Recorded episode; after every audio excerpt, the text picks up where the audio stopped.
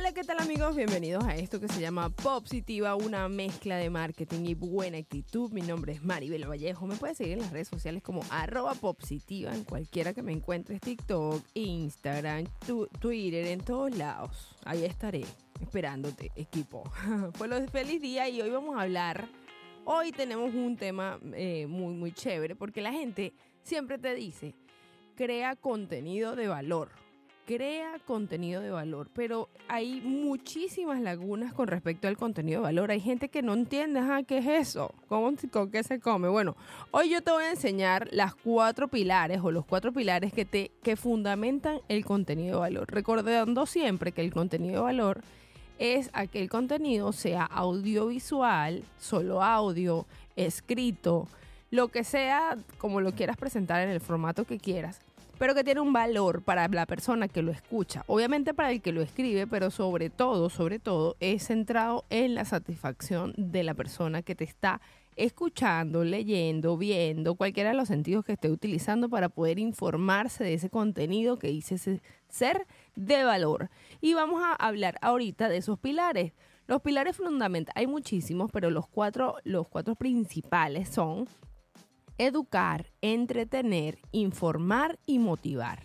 Cualquier contenido, como sea que lo leas, tiene alguno de estos pilares. Entonces procura de que cumpla con las siguientes características. Y vamos a empezar por el primero, que es educar. Eh, las personas necesitan información y hasta cuando se están divirtiendo están aprendiendo. Entonces, cuando compartes una experiencia o tu conocimiento eh, de forma hablada en un video o en un post, un carrusel, estás educando a alguien que no tenía una información inicial. Entonces, cuando tú le das una información nueva, la persona te posiciona como autoridad. Por eso es que es buenísimo este pilar, es fundamental porque la gente se inspira, se nutre y aparte te ponen a ti de referencia. Así que cuando estés haciendo contenido, no olvides nunca educar las personas. el otro pilar fundamental es que es entretener. Eh, las redes sociales son el nuevo pasatiempo. Si antes había Sudoku, bueno, todavía existe Sudoku, sopa de letras, mientras esperabas en el consultorio, ahorita está tu celular o el celular de las personas y ellos lo que hacen es slow down viendo todo lo que está en, en la red social que estén disfrutando y se van a detener en algo que les llame la atención, que por lo general se trata de un contenido entretenido. Entonces, pregúntate dentro de tu nicho qué puede ser divertido para tu cliente. Obviamente que tenga que ver con lo que tú haces. Existen muchas opciones para esto y hoy te voy a dar algunas, por ejemplo, haz memes de tu nicho, créalos, créalos, si no búscalos, si no tradúcelos, lo que sea, pero coloca memes, ríete de las cosas.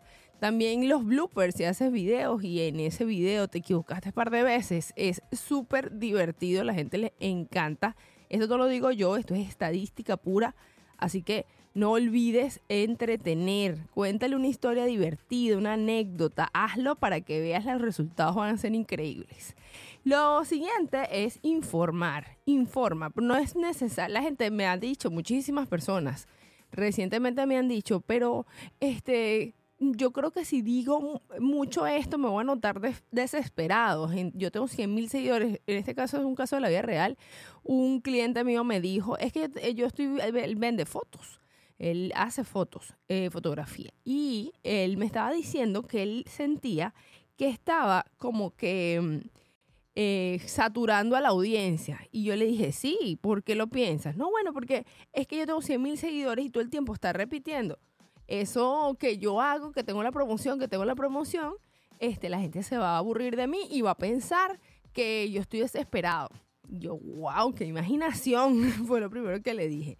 Yo, mira, eso lo van a pensar, este, primero, el que no es tu cliente. Segundo, no los 100 mil personas que te siguen te ven todos los días. Así que puedes decir la misma, lo mismo en diferentes formas y no se va, la gente no la va a saturar en lo absoluto. Créeme que no. La otra, pero la gente necesita informarse. Siempre, no sé si lo he dicho aquí, no recuerdo, pero hay una teoría que es si un árbol se cae en la selva, ¿cómo sabes que se cayó? Si nadie lo escuchó. Entonces, este, y en efecto no se cayó porque si no estaba nadie para saber que eso se cayó, no se cayó. Entonces, sino cuando al rato llega la gente, los historiadores y vean que el árbol está en el suelo, pero alguien tiene que verlo.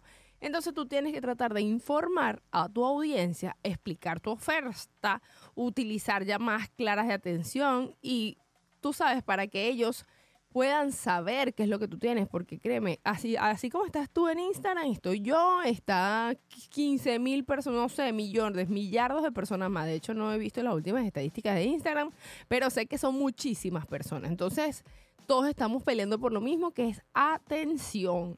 Entonces trata de repetirlo las veces que sea necesario, no siempre de la misma manera, de diferentes formas, pero hazlo, informa. Lo otro es motivar, motivar, sobre todo los domingos, un excelente momento para motivar. Domingos y lunes, excelente. Primero, los domingos porque la gente mucha está en el celular y los lunes porque todo el mundo empieza algún lunes. Eso es una tendencia. Lo otro es ser positivo. ¿Por qué? Porque ese tipo de frases como si tú puedes, yo puedo, lo puedes lograr. Ese tipo de cosas motivacionales son muy cherciables. Si existe la palabra en español, pero lo que sí quiero decir con esta palabra es que es muy compartible. Entonces trata de compartir eh, este tipo de pensamientos, frases y la gente va a empatizar contigo porque una frase puede señalar también cómo piensa esa persona y si yo empatizo con ella, créeme, la voy a seguir.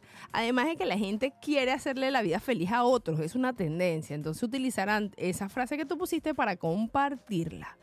También si tienes un viaje, si hiciste un viaje y lograste algo de, no sé, una historia de superación, que tal vez vengas de un bajo recurso y creciste y cómo lo hiciste, trata de ser muy breve, pero hazle el camino del héroe. Cuéntale el cuento del camino del héroe.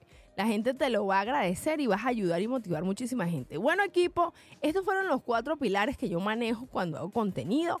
Educar, entretener, informar y motivar. No fallan, utilízalos y cuéntame cómo te fue.